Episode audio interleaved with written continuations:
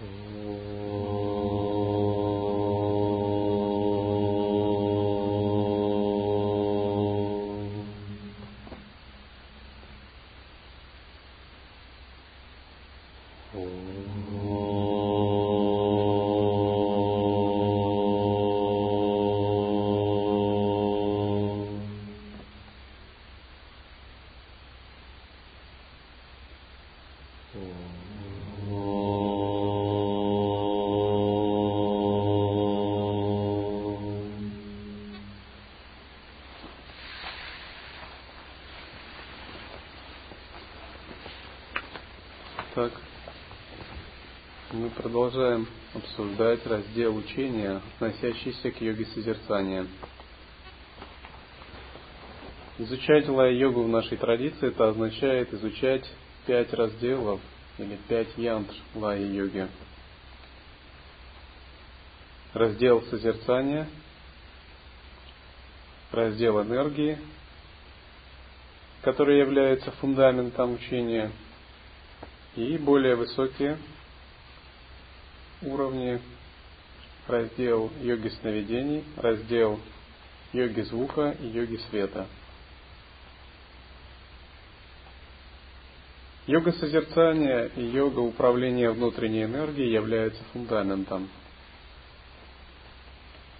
Три более высокие йоги являются крышей и внутренней отделкой – здание просветления, которое мы строим на пути Анутара Тантры.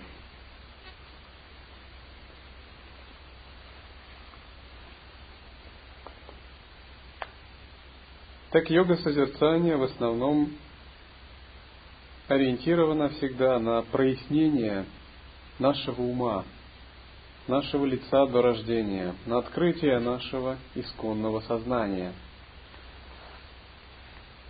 Поскольку пока такое исконное сознание не понято или не открыто, духовная практика будет всегда иметь такой вектор блуждающий. Даже если человек делает мантры, исполняет тантрические ритуалы, пранаямы, выполняет поклонения, она всегда будет идти под знаком двойственности, обусловленности. Поэтому в первую очередь, когда речь идет об обучении, учитель рекомендует ученику прояснить суть природы ума, или ум как таковой. Я буду зачитывать шлоки из коренного текста Лая Амрита Упадеши Чинтамани, освобождающий нектар драгоценных наставлений, и комментировать его.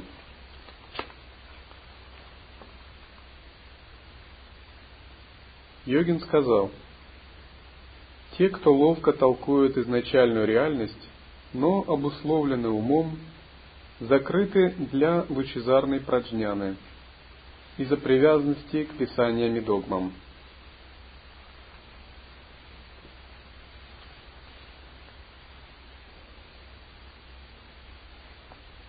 Даже если мы изучаем тексты или обсуждаем их, или выводим некое логическое, концептуальное понимание, этого недостаточно. Романова, вернее, Брахман Сараха говорил, что узнать настоящую ценность текстов или писаний возможно только тогда, когда ты познаешь свой собственный ум. До этого они будут опытами других людей, рассказывающими о реализации. Поэтому даже когда мы изучаем тексты, вопрос в том, чтобы прояснять собственную природу ума. Есть большая возможность, читая тексты, слыша поучения святых, зацепиться за их буквальное понимание и придать реальности какое-то концептуальное видение – это самая большая ошибка искателя, когда он изучает различные учения. Поэтому, изучая тексты, мы в основном не концентрируемся на метафизике, на философии. Нас не особо интересуют эти стороны. В основном, в первую очередь, мы пытаемся с помощью текстов и самого учения прояснить природу ума. И все тексты нашей традиции в основном ориентированы на прояснение природы ума. Поскольку когда природа ума проясняется, то мировоззрение, взгляды на мир, взаимоотношения с Абсолютом, понимание себя сразу становится ясным. Все тексты описывают нам стадии проникновения вглубь своего сознания и то, как можно жить в этой глубине в повседневной жизни.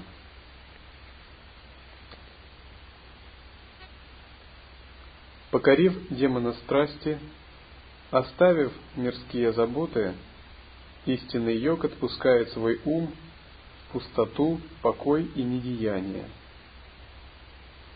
Уравновешенный он подобен чистому небу.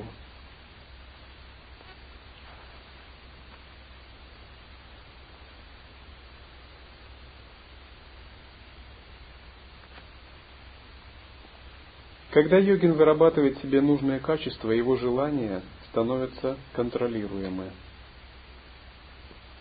Большинство его внешних проблем исчезают – захваченность социальными контактами, чувственные привязанности, контроль различных желаний, к примеру, сексуального, все это перестает быть важным.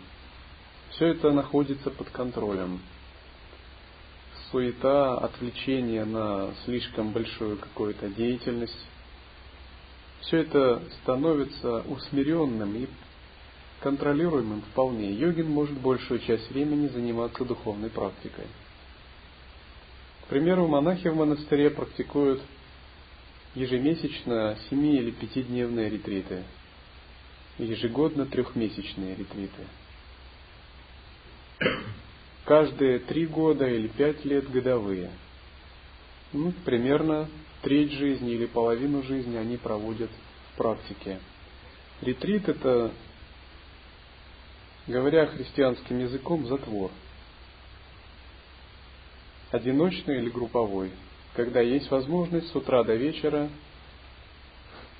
соблюдая молчание, практиковать, медитировать, тренировать созерцание. И когда все грубые проблемы преодолены, йогин постепенно начинает раскрывать принцип осознанности – он видит, что его сознание подобно зеркалу, а все внешние явления, мысли, чувства и внешний мир подобны отражениям в зеркале. Он начинает понимать, что раньше он не видел поверхность этого зеркала, а пытался следить за отражениями. И эти отражения постоянно менялись и вводили его в заблуждение. Но, собственно, Поверхность зеркала была для него загадкой, он ее не различал. Когда же мы наблюдаем за умом и проводим самоанализ и практикуем созерцание, мы начинаем четко различать поверхность зеркала ума. Мы видим, что она является основой, а не видение, которое в ней возникает.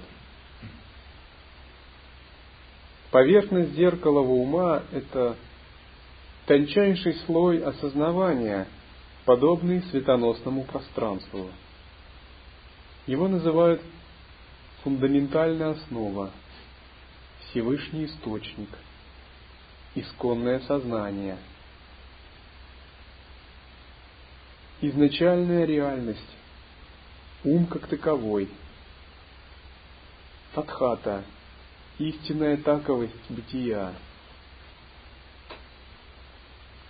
Когда мы проникаем в эту фундаментальную реальность, мы обнаруживаем пустотность всего сущего, в том числе нашего «я». Однако эта пустотность не имеет какого-то нигилистического оттенка. Эта пустотность до предела позитивна. Когда мы говорим пустотность, это всего лишь указание на то, что в нем нет чего-то знакомого нам – привычного. Однако это не просто безжизненный вакуум. Но некоторые тантры и махасидхи описывают его как бесконечное светоносное пространство. Элемент пространства для нас в традиции лай-йоги это очень важный элемент.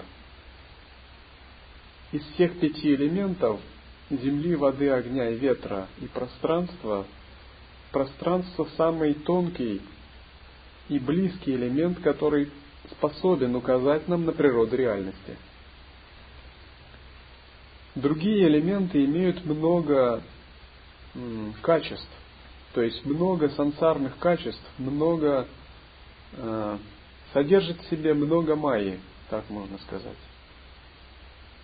Чем ниже элемент, тем больше в нем качеств, которые влияют на ум э, и обуславливают его.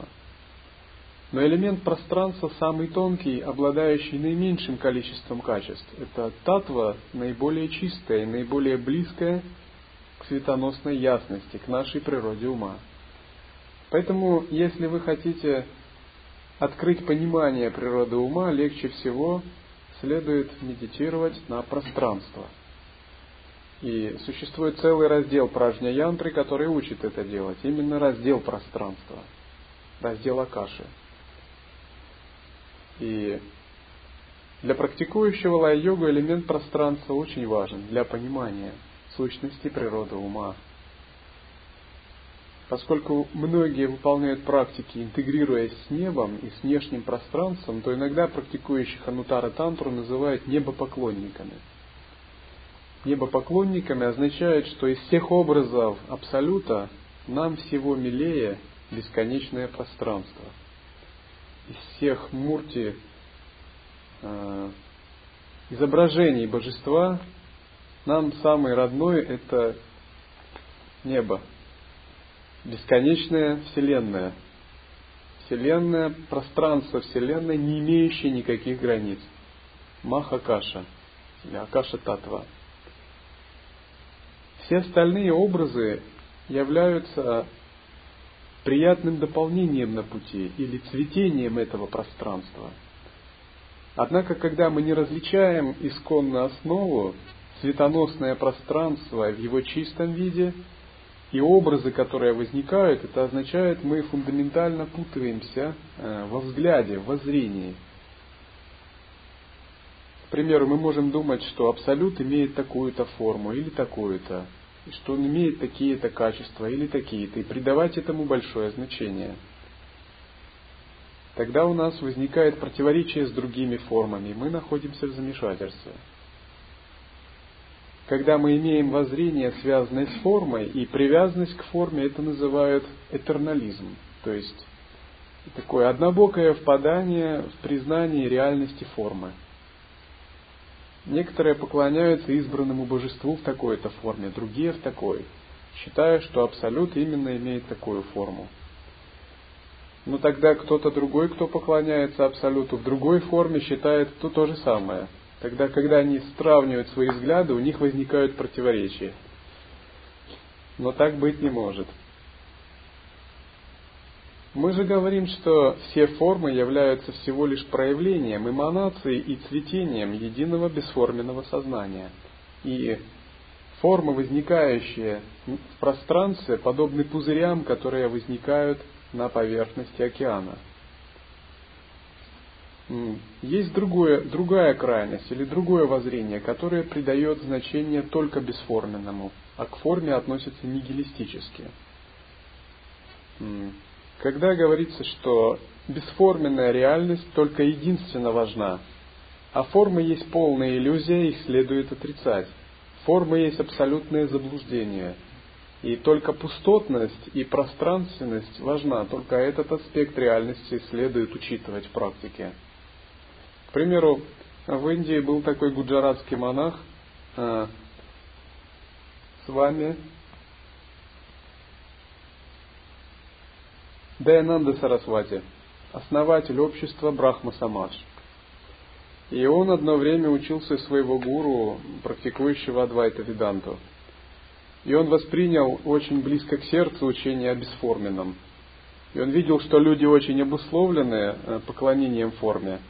И тогда он начал проповедовать, что Брахман не имеет формы. И Тот, кто поклоняется к форме, является идолопоклонником.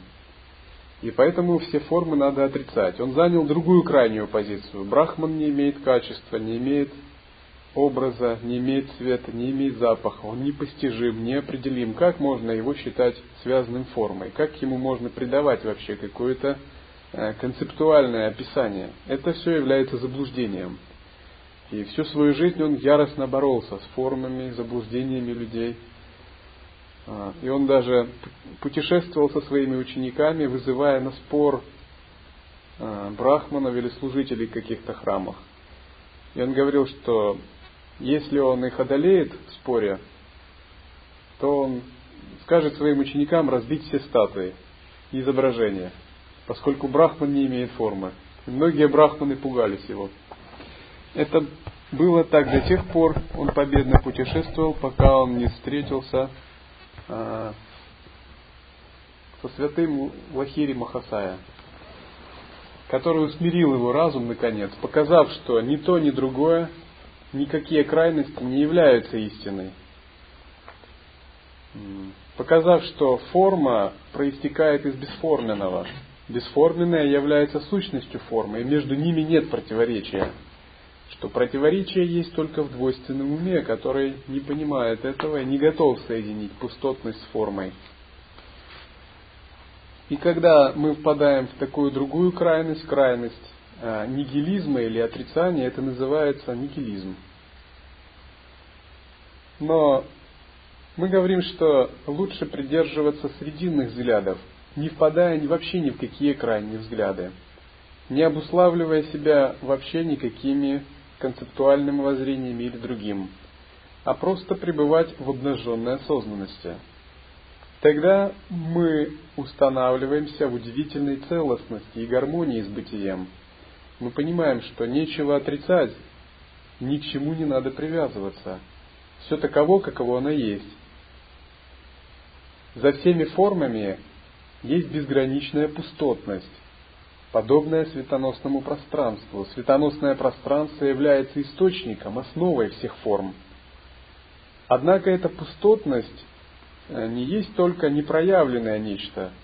Свойство этой светоносной пустотности проявляться. Ее свойство неотъемлемое постоянно излучать, эманировать, проявляться в виде энергии – и то, что проявлено в виде энергии, не есть какая-то ошибка или заблуждение. Это игра этой пустотности. Это ее манифестация, это ее эманация. Когда мы понимаем это, все становится на свои места. Мы больше не привязываемся к форме, понимая, что формы не постоянны, они просто являются игрой исконного пространства – и мы за всеми формами прозреваем исконное пространство. Но одновременно у нас нет отрицания формы. Мы понимаем, что проявляться, эманировать, манифестировать себя – это качество Абсолюта, неотъемлемое. И когда мы не привязываемся ни к тому, ни к другому, наш взгляд удивительно целостен. Именно такой взгляд описывали Махасидхи.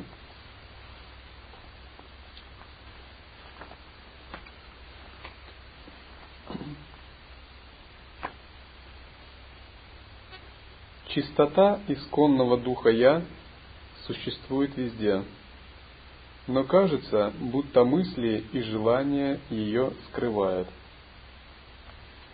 Изначальное пространство нашего ума существует постоянно.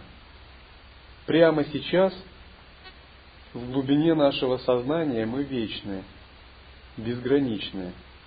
Прямо сейчас мы обладаем непостижимым величием – это величие присуще нам естественно, по праву, по рождению. Нам не нужно как-то даже его э, зарабатывать.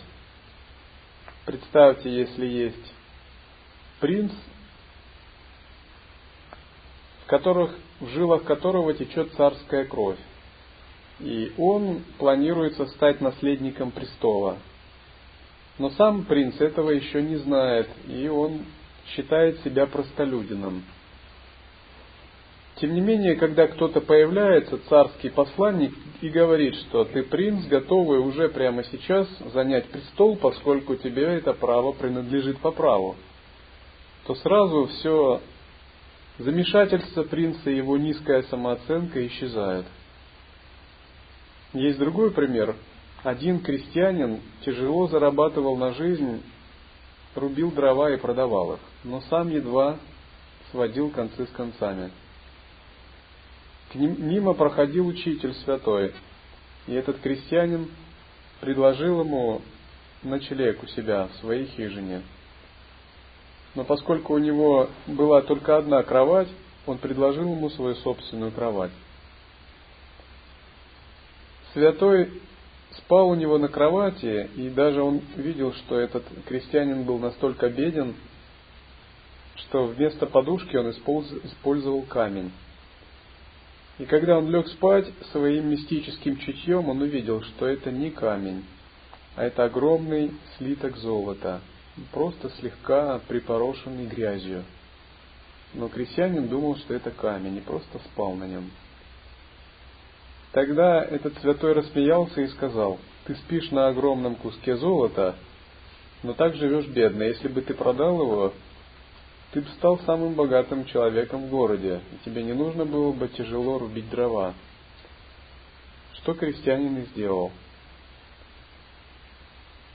Достигал ли крестьянин этого золота? Зарабатывал ли он его? Дал ли ему святой нечто, чего он не имел? Нет. Он ему лишь указал на то, что есть и всегда было у него его собственностью – просто он его не распознавал. Таким же образом, наша изначальная природа не достигается, а узнается, как всегда присущая нам. Что нам мешает узнавать эту природу? Мысли и желания, которые идут непрерывным потоком с утра до вечера и даже ночью. Они идут очень плотным строем, и поэтому они сбивают восприятие чистого сознания. Они так и называются сбивающая прана. На поверхности, на зеркале нашего ума есть вритти, колебания ума. Вритти обусловлены прошлыми впечатлениями, идущими из прошлых жизней, самскарами. Но самскары можно представить в виде какого-то образа или воспоминания, которое вспыхивает – оно идет из подсознания и еще не улавливается, но оно порождает некое, некие колебания в потоке ума. Это вритти. Вритти подобны волнам на глади спящего озера. И когда такие колебания возникают, в уме происходит волнение. Такое волнение не позволяет распознавать свою исконную природу.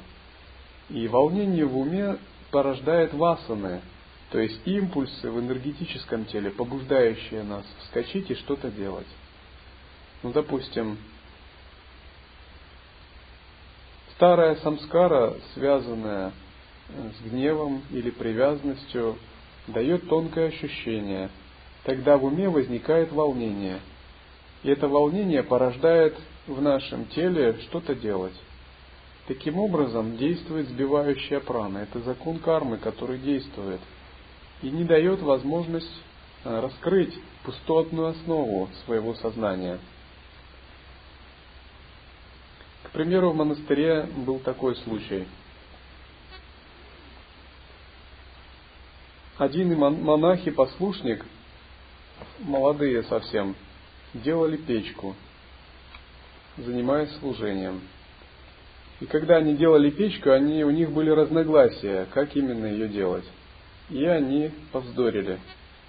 Даже среди монахов такое бывает. Правда, очень-очень редко.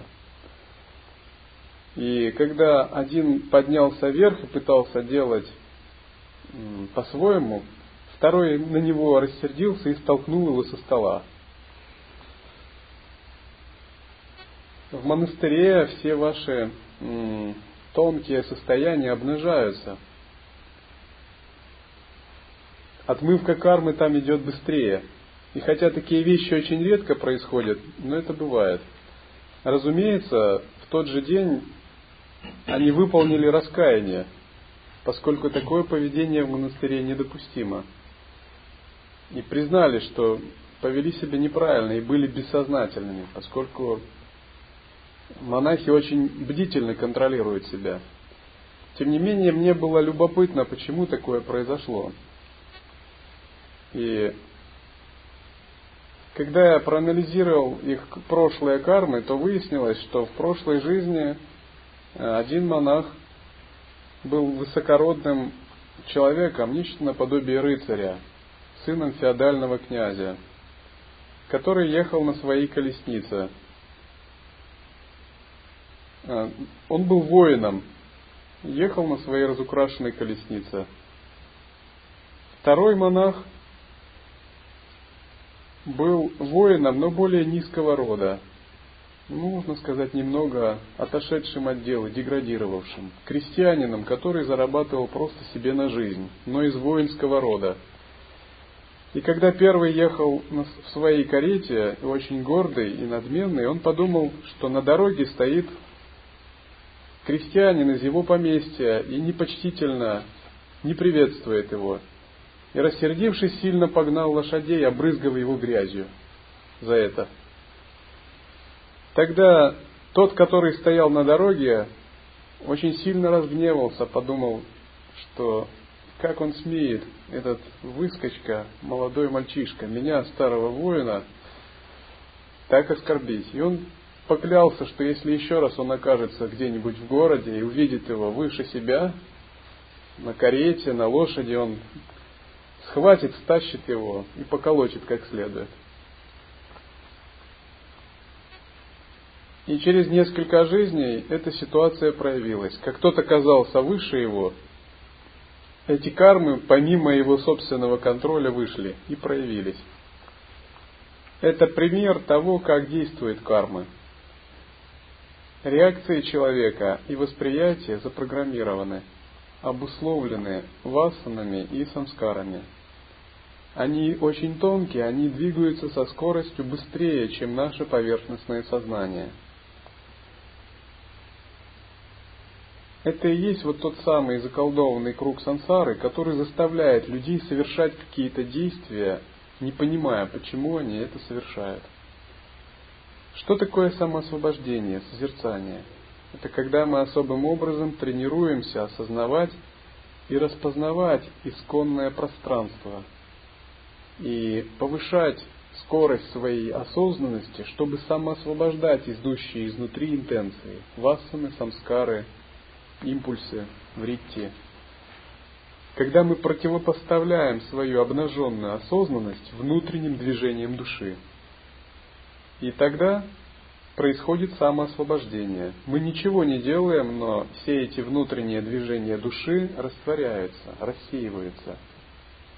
Существует несколько уровней такого самоосвобождения. На первой стадии такое самоосвобождение подобно тому, как снежинки падают в океан.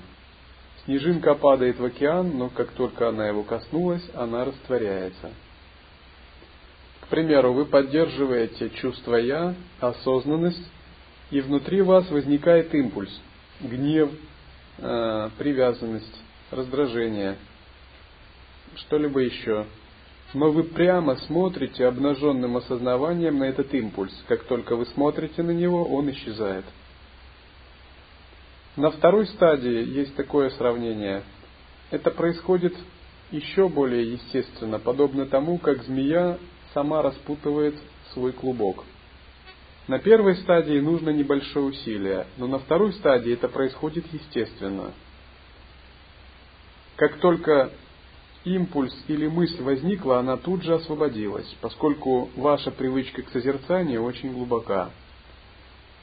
Наконец, на третьей стадии происходит совсем другое. Ум йогина подобен пространству – и все, что бы ни возникло, мгновенно исчезает в нем. Что бы он ни испытывал, эмоции, чувства или мысли, все это не имеет никакого корня, никакой основы. Возникнув, оно исчезает. Ему негде укорениться. Нет больше я, субъекта, личности, которая бы этим схвачена была. А, такой уровень самоосвобождения называют Вор, который крадется, прокрадывается в чужой пустой дом. Воры в данном случае это мысли, чувства и эмоции. Пустой дом – это наше сознание, которое мы раскрыли благодаря тренировке в созерцании.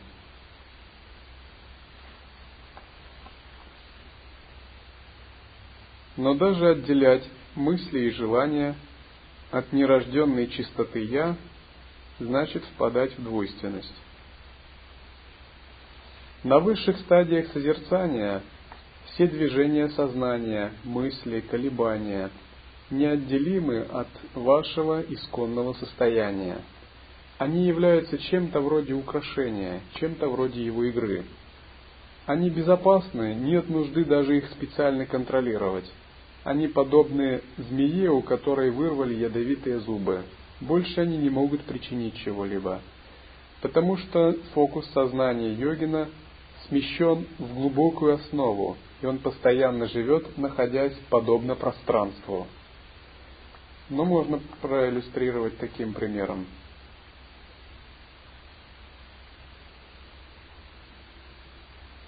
Один одна дзенская монахиня, а, будучи наставницей, участвовала в похоронах кого-либо, кого-то. И когда она участвовала в этих похоронах, она плакала. Но при этом она считалась достигшей высокой реализации – и другая монахиня сказала, сестра, ты считаешься наставницей, достигшей более высокой реализации даже, чем я. Мне очень удивительно смотреть на то, что ты плачешь. Неужели твой ум до сих пор обусловлен иллюзией, и ты имеешь какие-то ложные понятия о жизни, смерти, о себе, или у тебя есть просто чувственные привязанности? Негоже монаху высокого уровня так вести себя. Эта монахиня посмотрела и сказала – ты даже вообще не понимаешь, что я делаю. Мои слезы обеспечат ему перерождение в раю. Это совсем не то, что ты думаешь. Здесь нет даже тени привязанности. На самом деле это было ее средство соединить свои чувства с осознанностью и помочь, используя кармическую связь этому человеку. Это очень тонкий момент – когда энергия не отрицается, а используется, соединяясь с осознаванием. Чувствам и мыслям не придается никакого значения. Им позволяется играть в своей свободе, однако ум постоянно пребывает чистом пустотном пространстве.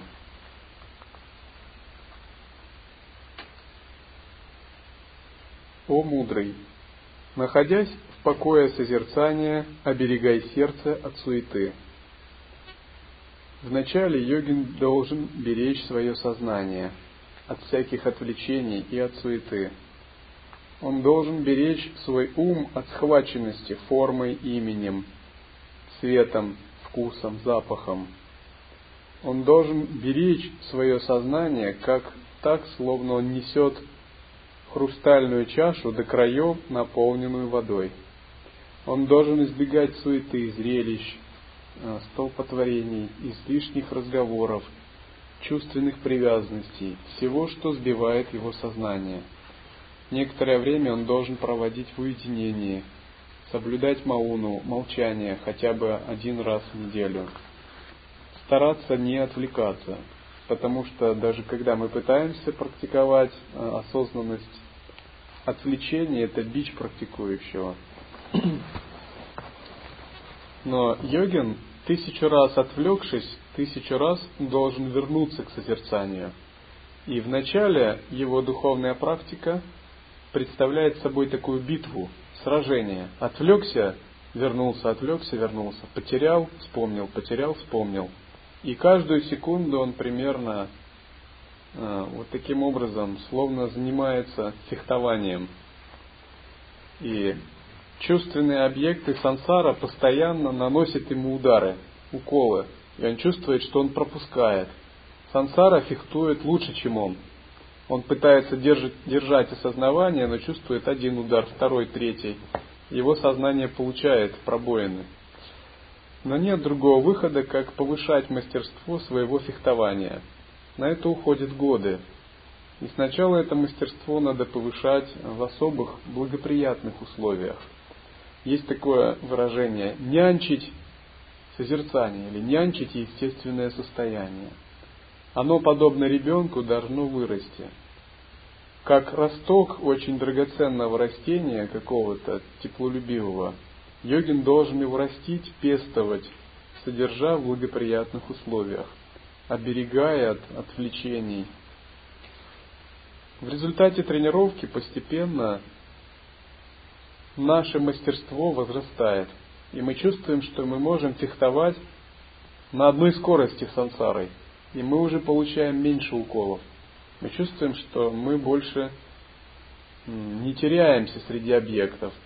Внутри нас появляется незыблемый внутренний центр, незыблемое сознание, которое неуклонно с утра до вечера держится состояние пространства – и на этой стадии уже обычные мысли нас не могут зацепить и захватить.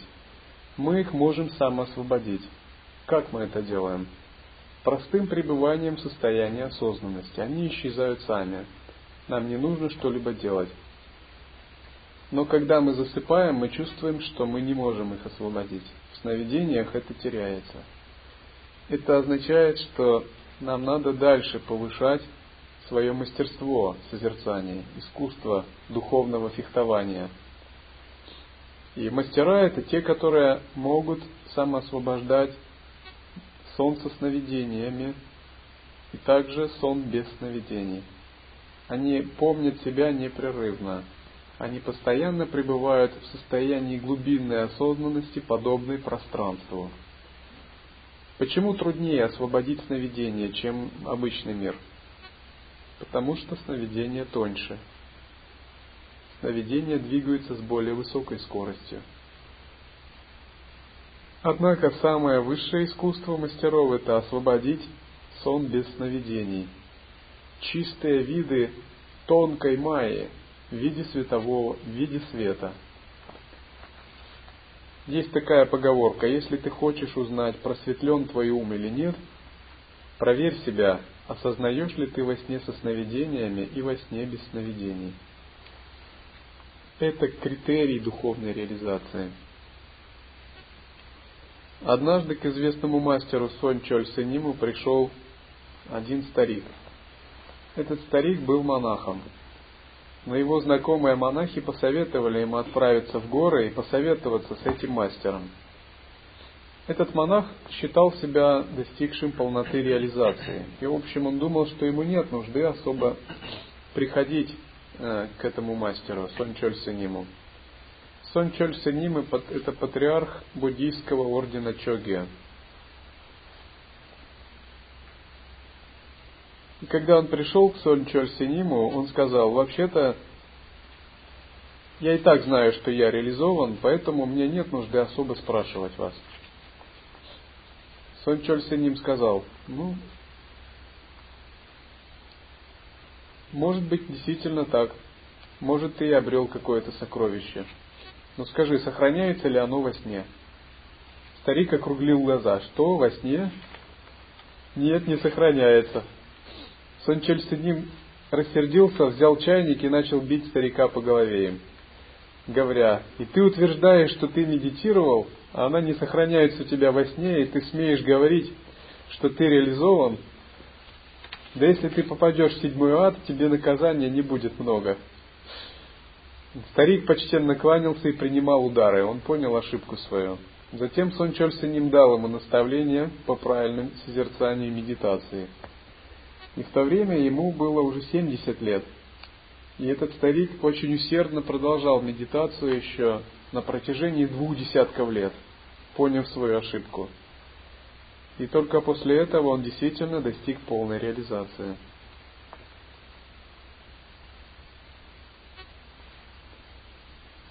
Таким образом, оберегая свое сердце от суеты, мы все глубже и глубже входим в естественное созерцание. все как бы начинает вращаться вокруг этой центральной точки. Что означает быть в естественном состоянии? Это подобно тому, как вы поднялись на вершину горы. Вершина горы означает, вы стоите на самом пике, в самом центре. Вы видите все низшие пути, все двойственные состояния своего ума. Вы видите все другие горы и видите, что вам не нужно куда-то еще. Это предел, конец. Это Эверест. Это не значит, что вы достигли его. Это означает, что вам просто нужно оставаться в нем, и никуда с этого не надо двигаться, вправо или влево, в будущее или прошлое.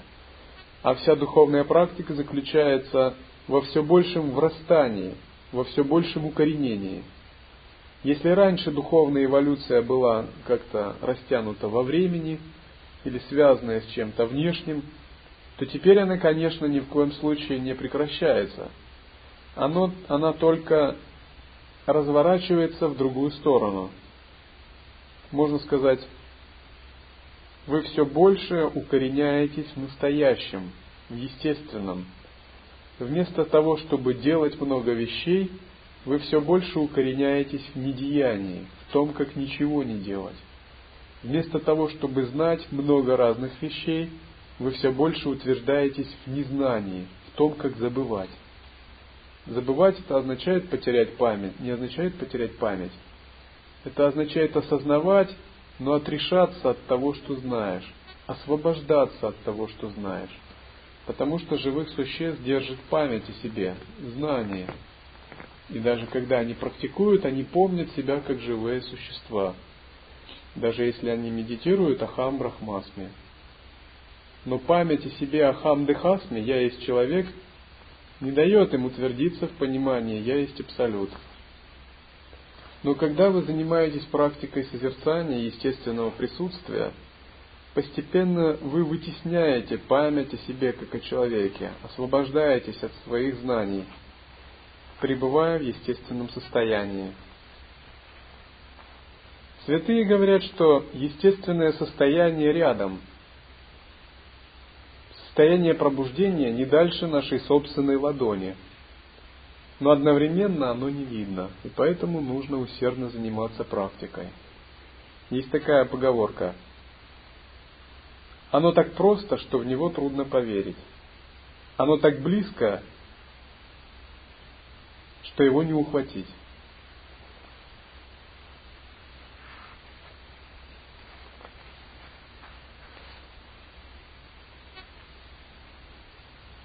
О ум, всегда помни совершенное. Тот, кто всегда помнит о совершенстве нерожденного Я, воистину сливается с Абсолютом, сияя подобно Солнцу.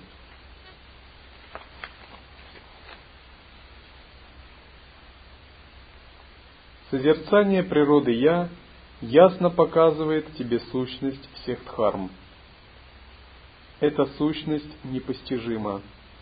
Тот, кто держится ее, не рассеивая мысли и концентрируя дух, обретает легкое тело и сверхсилы ситхи. Его дурные кармы очищаются сами собой силой внимательности. Шесть полей чувств пребывают в великом покое, ум держится середины, сердце обнимает единое – Единый дух проникает в сущее и возвращается к первоистоку. Заниматься правильным созерцанием – это подобно тому, как находиться в состоянии центра Вселенной.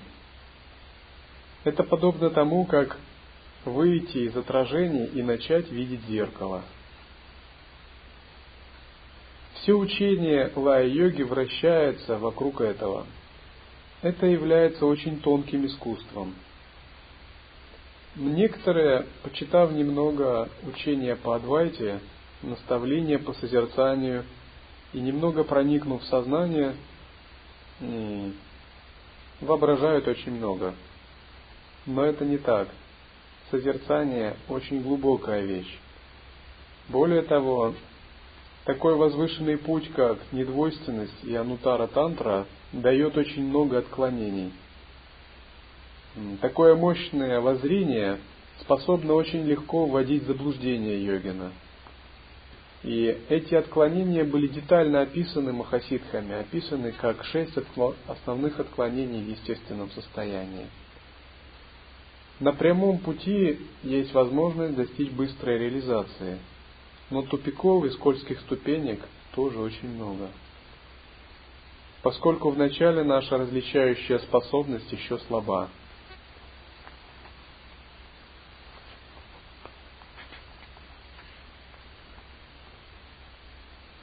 Когда, не рассеивая сознание, мы придерживаемся сущности непостижимого, наш дух начинает концентрироваться, и дурные кармы начинают очищаться.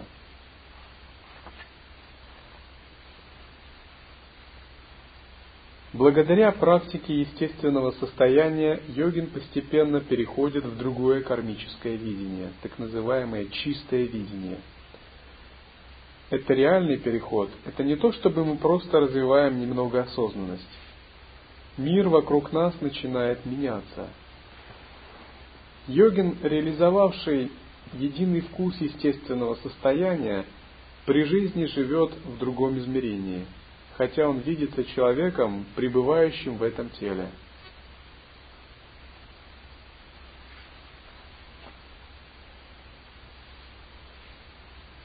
Чистое видение – это способность видеть мир глазами созерцания, глазами единства со Всевышним Источником. Через созерцание йогин объединяется со Всевышним Источником.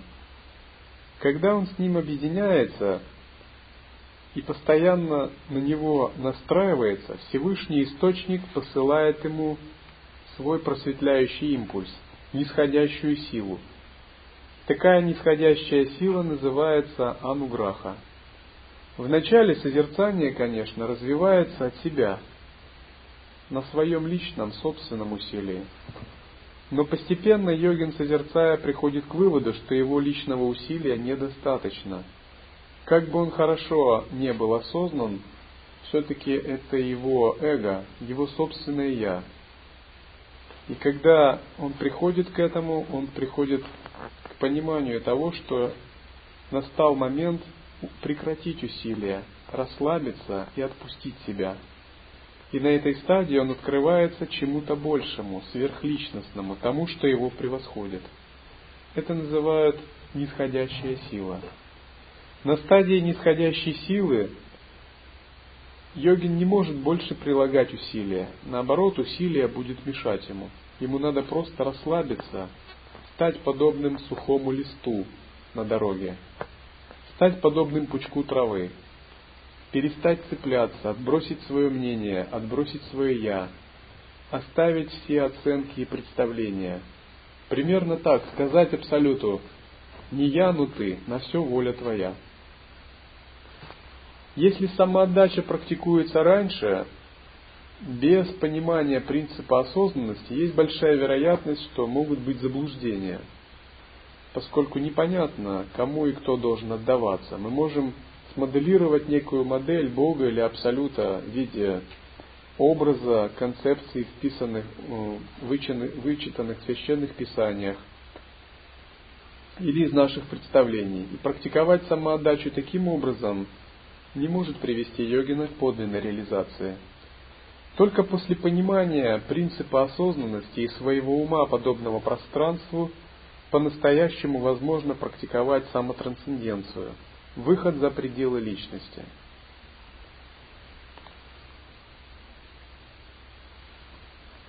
На стадии нисходящей силы практика уже ведется не йогином, можно сказать, что абсолют практикует в его теле – это уже не йогин выполняет садхану, а садхана выполняется посредством этой нисходящей силы.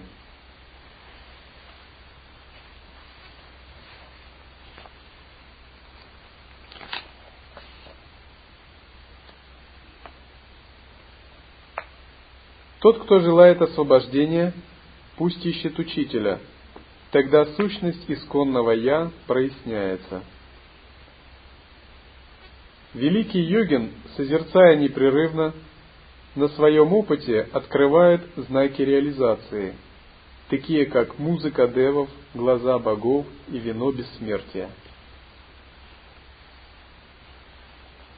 Правильная практика обязательно приводит к тому, что мы начинаем получать знаки реализации. Музыка Дева означает звуки анахатанада, которые возникают в результате очищения каналов. Глаза богов означает сверхчувственное восприятие, к примеру, способность воспринимать прошлые жизни, видеть на расстоянии и прочее. Вино бессмертия означает нектар, который начинает струиться с макушки, насыщая чакры и каналы, пробуждая божеств в каналах. Этот нектар также именуется на санскрите Амара Варуни, нектар бессмертия или нектар богов. Когда каналы йогины чисты и его энергия начинает циркулировать по ним, ветер начинает подниматься и стимулировать сома-чакру и сахасрара-чакру – Тогда из сома чакры начинает сочиться амара варуни, нектар бессмертия. Это тонкая секреторная жидкость, которая опускается с неба, начинает капать вниз на чакры, насыщая все тело. Именно этот процесс является заветной целью йогов. Когда такое происходит, говорят, что йогину удалось пробудить энергию кундалини – ввести праны центральный канал и соединить, крас, начать соединять красную и белую каплю. Считается, что такой нектар может быть десяти видов, и йогин постепенно испытывает его один за другим, если его энергия достаточно чиста.